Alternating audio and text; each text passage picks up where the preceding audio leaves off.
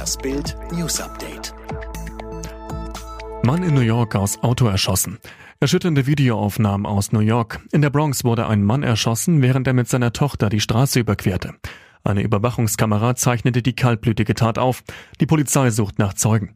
Das Opfer, Anthony Robinson, sei von mehreren Kugeln getroffen worden und erlag später seinen Verletzungen, schrieb der Chefermittler des NYPD. Das Mädchen blieb offenbar körperlich unversehrt. Deutsche immer unzufriedener mit der Post. Seit Beginn des Jahres haben sich Kunden deutlich häufiger über die Deutsche Post und ihre Wettbewerber beschwert als im Jahr zuvor.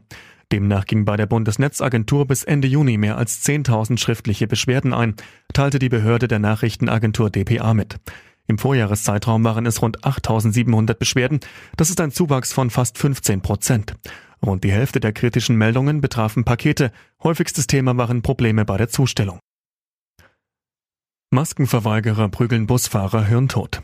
Diese Attacke macht fassungslos. Im Südwesten von Frankreich ist ein Busfahrer heftig attackiert worden.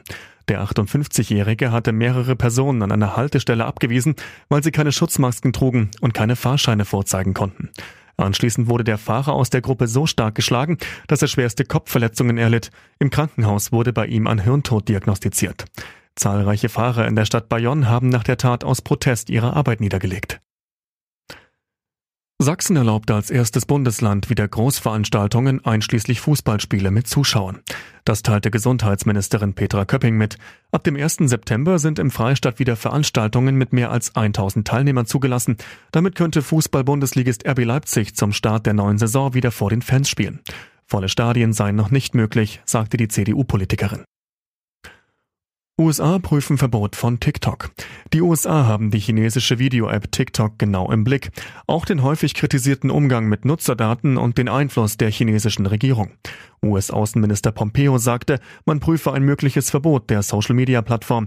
Im Interview mit Fox News ergänzte Pompeo, dass sich Nutzer die App nur runterladen sollen, wenn sie ihre privaten Informationen in den Händen der Kommunistischen Partei Chinas haben wollen.